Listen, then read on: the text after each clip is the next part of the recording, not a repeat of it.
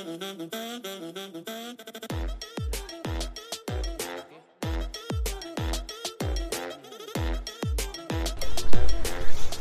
hallo, schön, dass du da bist. Zur heutigen Folge.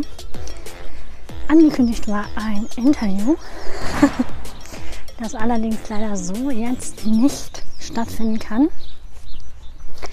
Mein Interviewgästin und ich hatten aufgrund der kurzfristigen Corona-Änderungen ähm, beide plötzlich äh, Sachen zu tun, die wir vorher so nicht eingeplant hatten.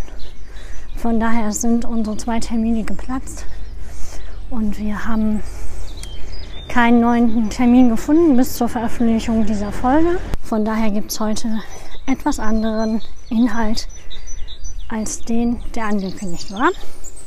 Das Interview holen wir aber nach, damit du keine Folge mehr verpasst, beziehungsweise immer schon im Vorfeld weißt, was an Inhalt so auf dich zukommt. Kannst du dich in den Running Letter eintragen und dort bekommst du dann immer rechtzeitig, früh genug die Vorankündigung und kannst dich sozusagen etwas im Vorhinein schon freuen.